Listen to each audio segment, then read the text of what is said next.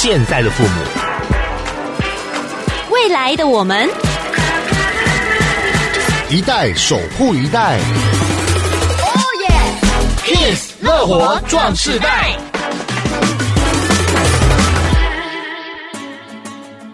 迎收听《Kiss 乐活壮士代》，大家好，我是曲曲。大家好，我是代班主持人钟轩。钟轩，呃、嗯，你回想一下，你生活当中有没有一些重复在使用的一些生活经验？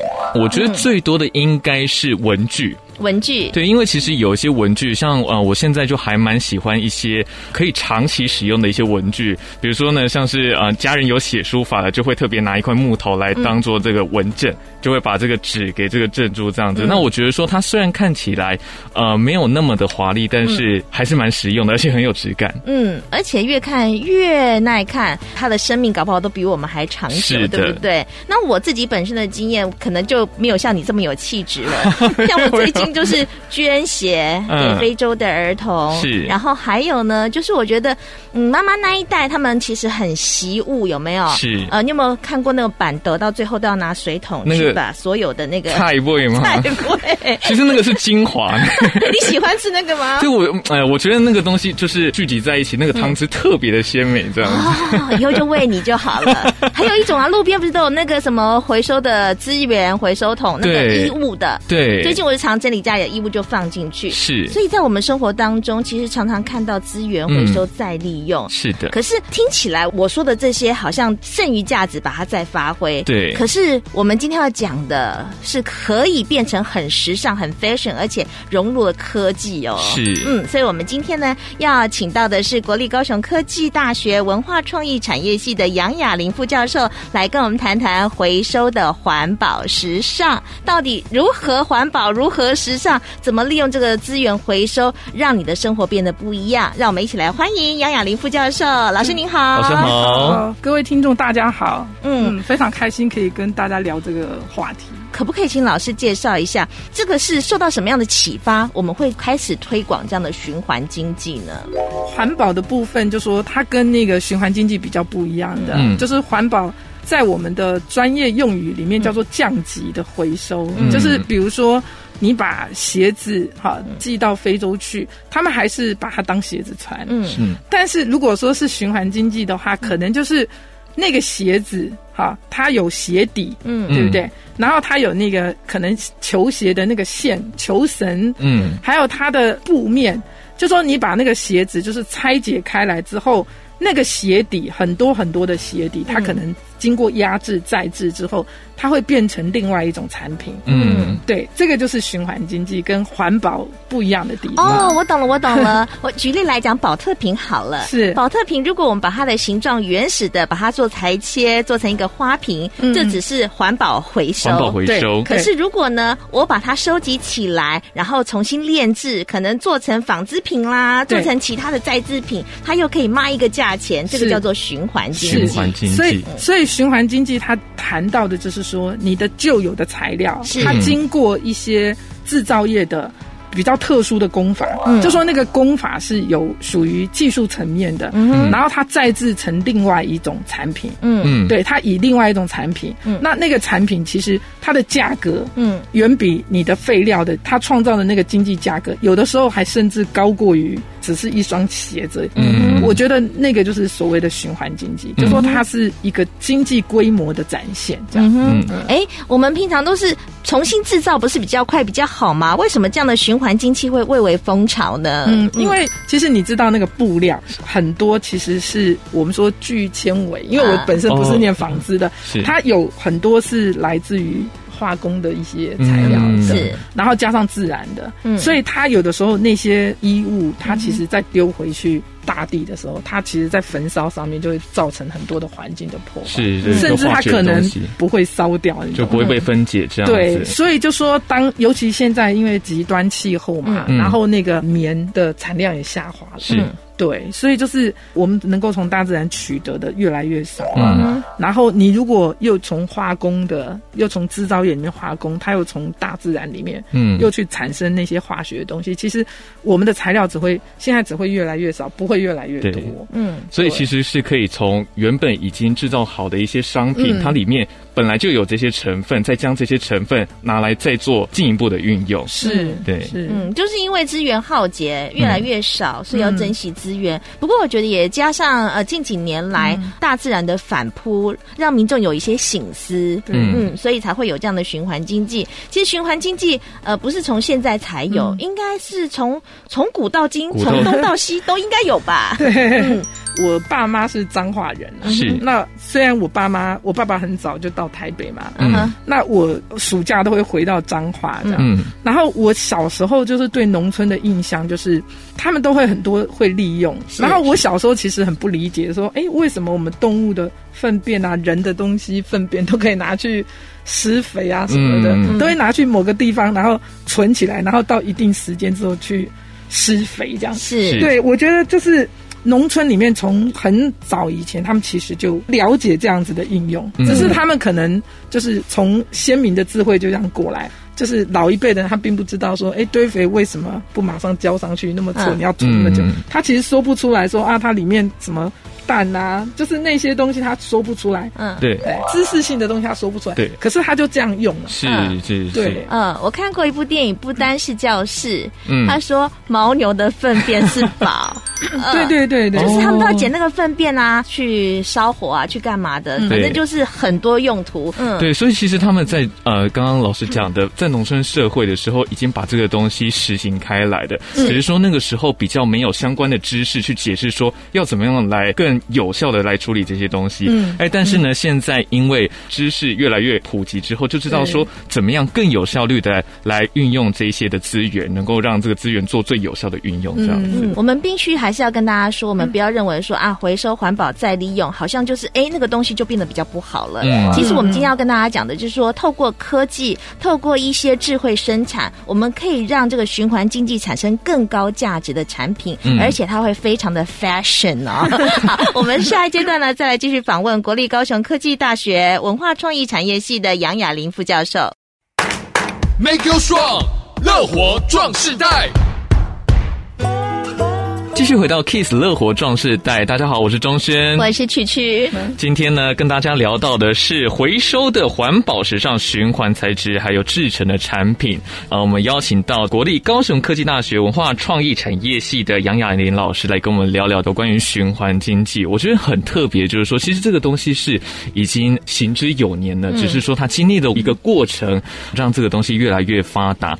那就是要进一步来请问一下老师，就是说，呃，刚刚讲到说这个循环经济。它其实是从农村就开始了嘛，嗯嗯，那从这个农村一直到这个在城市里面慢慢的发展，嗯、那这样子循环经济的系统，农村跟这个城市在这个发展上面有没有什么样的不同呢？嗯，我相信听众就是对于经济的分级，其实在学校都有学过，嗯，只是因为大家就是离开学校了之后，嗯、在日常生活当中就是比较不会去意识到这个，就说我们的经济原本就是分成以简单来讲初级、二级跟三级嘛，是，那当然还有到四级。嘛啊，嗯、但是初级就是我们说的初级产业，就是农林渔是。那它生产的产品，它经过制造业二级，嗯，然后会去做加工是。那当然制造业还有包括呃生产非初级产业的农林渔的东西啊，包括你说鞋子啊哈。那我们现在看到什么麦克风这些东西，它是二级产业里面制造的东西。嗯，那三级当然就是我们说的服务业嘛，是。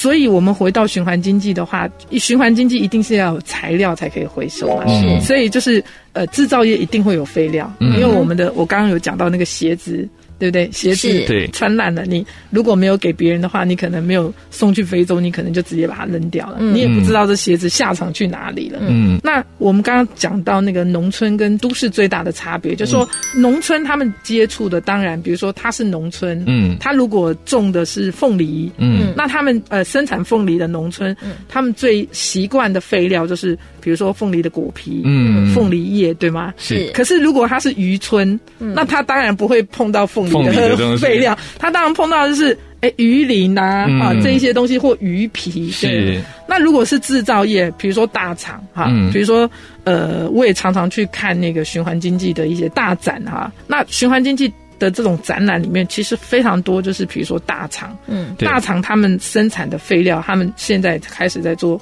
循环经济的一些回收。嗯，所以制造业他们会碰到的，比如说这个这个产业里面，它生产鞋子，它碰到废料当然是鞋子，是，它就不会碰到什么麦克风的。回收的废料，嗯，所以其实就说在都市里面，我们都市人会遇到的，我觉得比较会相关，就是我们日常用品。是，对，因为我们家里有好多好多东西，嗯，对。我们就近来讲好了，因为就像我认识贵校有一个学生呐，他就是做胶原蛋白，我也有朋友呢，他就是从那个鱼鳞里面去提炼胶原蛋白，嗯，呃，我们目前在市面上或者是说老师你看到的有哪一些实际的运用案例呢？嗯，就说如果以你刚刚讲鱼鳞啊，嗯、那我推广一下我们学校。我们学校就是水产食品系的那个蔡美玲教授，他们有一个团队，因为我当时也参与，嗯、他们就是把鱼鳞是呃拿来做那个珍珠粉圆。嗯，那他们之前大家知道鱼鳞或鱼皮，嗯、特别是鱼鳞做胶原蛋白做化妆品。是、嗯，那他们也尝试把它变成是那个食品。食品、嗯、对，所以就说每一个科系或者是每个专业，其实他遇到的会不一样。嗯，那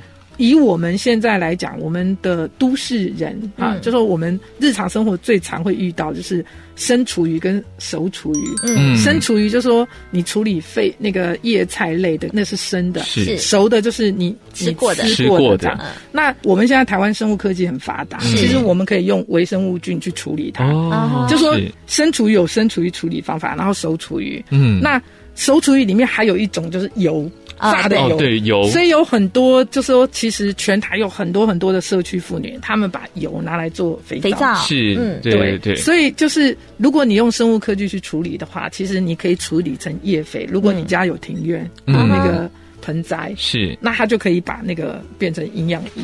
嗯，所以这些东西其实在一些量贩店你都可以看到，就是它会会告诉你说，哎，这个菌是可以处理。你的厨余是处理生厨余还是熟厨余？是，所以我们日常生活当中，其实，在都市里面，只是你可能没有察觉。是，对对对对对对。我看过有人在卖那个家里的厨余桶，它就是呃，可以用生物科技的方式，然后把它做成什么样什么样，反正这个你都把它通通丢到桶里面，里面，对你都不用花脑筋，不用费心思，它就会变成哦，分解出来就做什么做什么。对对对对。嗯，所以其实这个东西还不是说啊，像我们所想象的那样子，就是说把它收集了之后，请专业的单位来处理。其实有很多东西已经落实在生活中，自己可以做，自己可以 DIY 来做这一些很时尚、很 fashion 的一些产品，这样子。嗯，对。但是老师刚刚有讲到那个凤梨产业，嗯，我知道古代有蔡伦造纸，对。那现在呢，有我们杨雅玲造纸。老师，我知道你最近也在从事一个循环经济，就是凤梨叶造纸嘛，啊、哦，对，对，可不可以跟我们讲讲？因为我大概，因为我本身是学那个城乡规划的，是，所以就说，就说那个罩子真的是一个意外。那个就是去农村的时候，发现他们把凤梨皮就是放在那个田里面，是，然后你可能就会造成一些果蝇嘛。我那时候就是不知道为什么，就突发奇想，就觉得，哎，那个。就不知道为什么，你知道吗？就觉得他应该拿来造纸这样，所以后来就也在那个教育部的补助底下，还有我们学校的帮忙底下，我们那时候就是做了第一次的那个，就把果皮拿来混合，然后做造纸。嗯，那我们就后来想了老半天，就是用用最那个。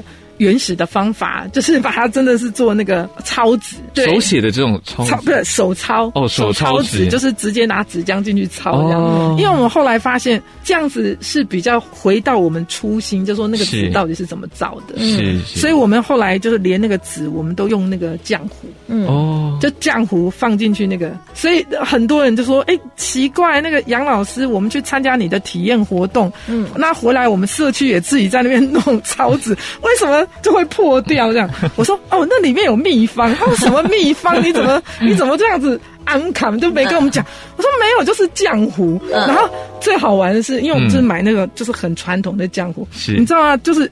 那个社区的妈妈还跟我们讲说，他们买不到浆哦，现在都用胶水了。对，现在对，他们买不到浆糊，现在可能要自己煮了。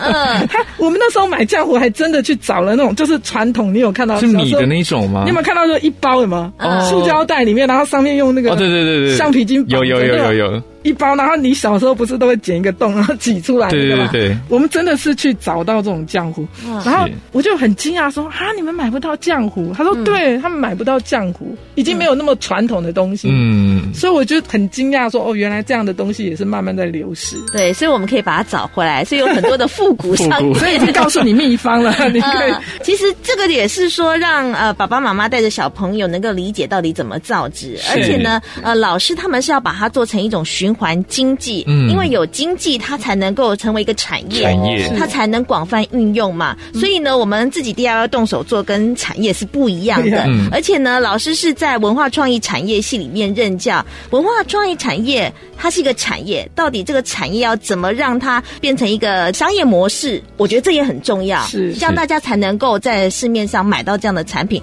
而不是把创意源源不绝的用完，然后就没了，对不对？好，所以我们等会呢再继续去访问国立高雄科技大学文化创意产业系的杨雅玲副教授，来跟我们谈回收的环保时尚。Make you strong，乐活壮世代。继续回到 Kiss 乐活壮世代，我是曲曲，我是钟轩。今天邀请到的特别来宾是国立高雄科技大学文化创意产业系的杨雅玲副教授。呃，我们的杨老师呢，今天告诉我们很多很新奇、很有趣的 idea。嗯，但是他已经是从呃我们回收再利用的东西，然后把它经过科技方面的制造产生出来。是的，刚刚老师有拿他的包包给我们看，对，他说那个包呢是黑色塑胶袋做成的包，要拿出来看吗？好哦。对着摄影机，呃，给看 YouTube 的朋友看一下。对，这个其实我觉得这个东西让我很惊讶的，不是说哦看起来怎么样，是它摸起来的时候的那个质感很特别的，就会觉得说哇，这个东西没有想到说它原来是黑色塑黑色塑胶袋做的，对，就会觉得摸起来是非常的有质感。对啊，没有觉得想用它来装 iPad，它就是 iPad 袋，对对对，它就是 iPad 袋。对，我们的垃圾袋子会装垃圾。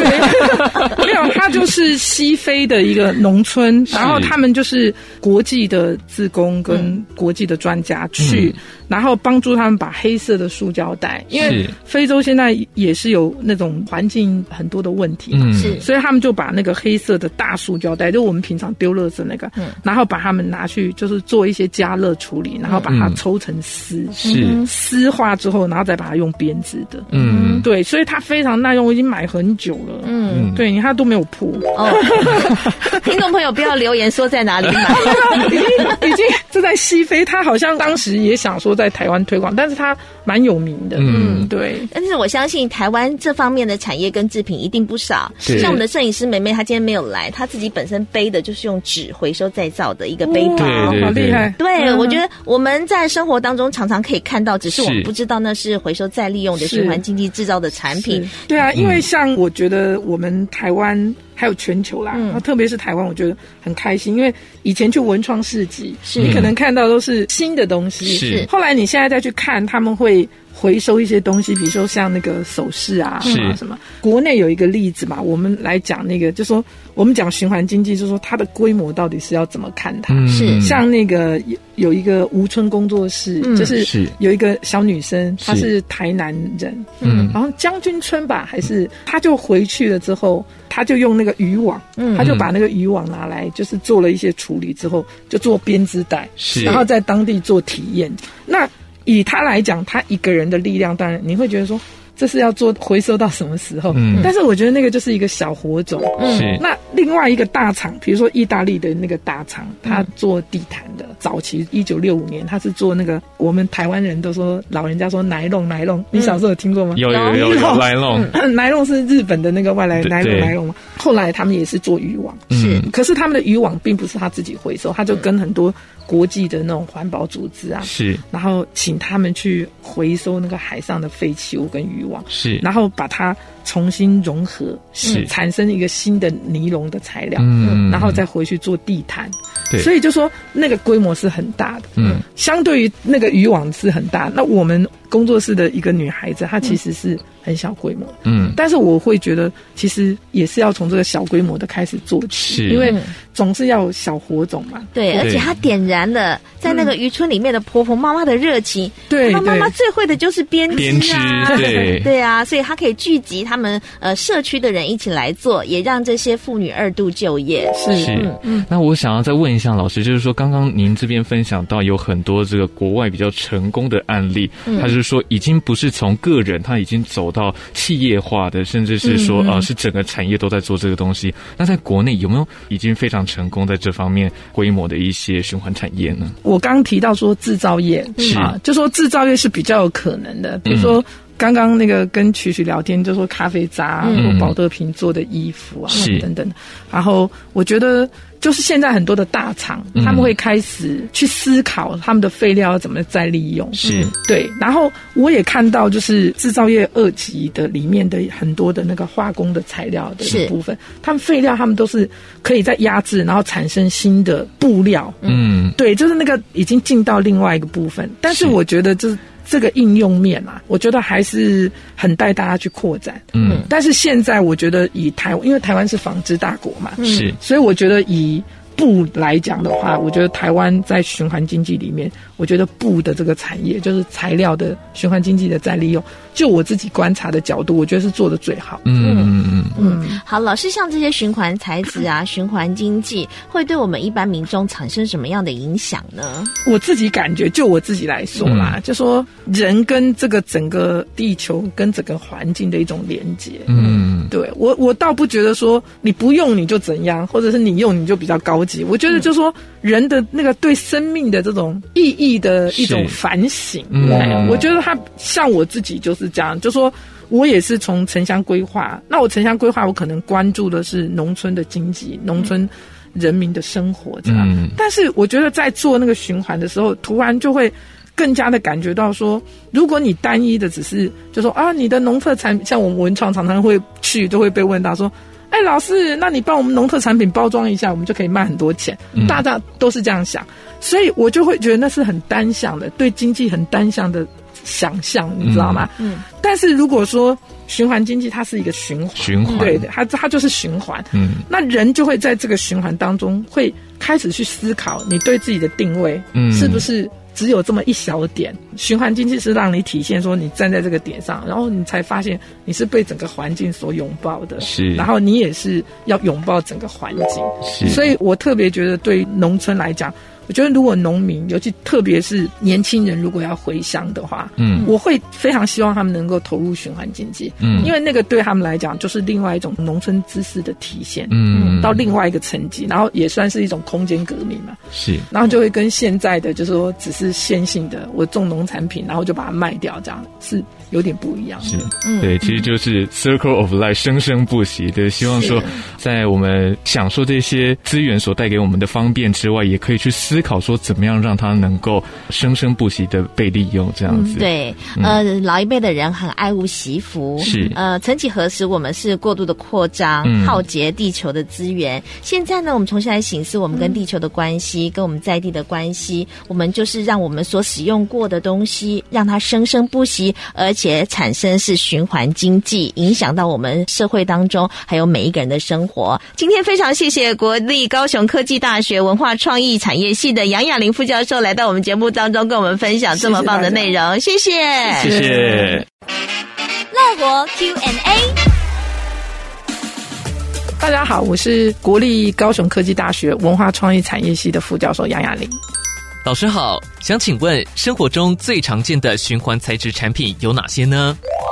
衣料，因为我们每天都穿嘛，这样子，我觉得那些衣料还是算是循环材质产品里面，我觉得最大众的。我们的布料其实来自于很多，可能来自于五十甚至一百种的材料，但是那些衣料，就说，呃，有的时候我们并不是旧衣在回收，而是那些衣料我们可以把它集中做处理之后，可能它可以以制造业的方法，然后再去抽取它某一些材料，然后再制。民众选购循环材质产品有哪些重点需要注意呢？现在的所有的产品，大部分它都会标示，因为现在所有的产品不像以前那标示不清楚，现在产品都是标示的，所以我觉得民众可以去思考一下，说你现在买的东西的这个材质如果它不用了，那这些材质是否可以进入循环经济的回收的部分？如果假设你觉得它的部分是很难再进入这样的循环经济里面的循环的话，或者是它有强调是环保，环保产品大部分都可以回收再利用，所以大家在买的时候，产品标识也可以注意一下。目前有哪些据点有提供循环材质产品？网络上大概单一的循环材质的产品，它可能是比较没有的，就说单一产品的。但是你如果在网络上提，就说你想要买循环经济的产品的时候，你只要打相关的关键字，其实有很多的商家他会出来，他们都会宣传这样。所以你如果打这个关键字，应该都找得到。并没有什么门市特定的据点，大概都是属于新创事业的团体啦，或者公司他们没提供。听到循环经济，不要被吓到，我觉得这个好像是太专业。其实我们在人的生活当中，我们其实都会循环再利用很多东西。那你就把经济当成是一个就是知识，那你只要在生活当中利用的话，其实你就会一直累积循环经济的知识。我相信未来你也会成为，就是说去推广这个循环经济很重要的一员呐。所以期待大家能够帮助台湾的循环经济能够蓬勃的发展，让我们进入一个更好的下世代的一个个很好的环境。本节目由文化部影视及流行音乐产业局补助播出。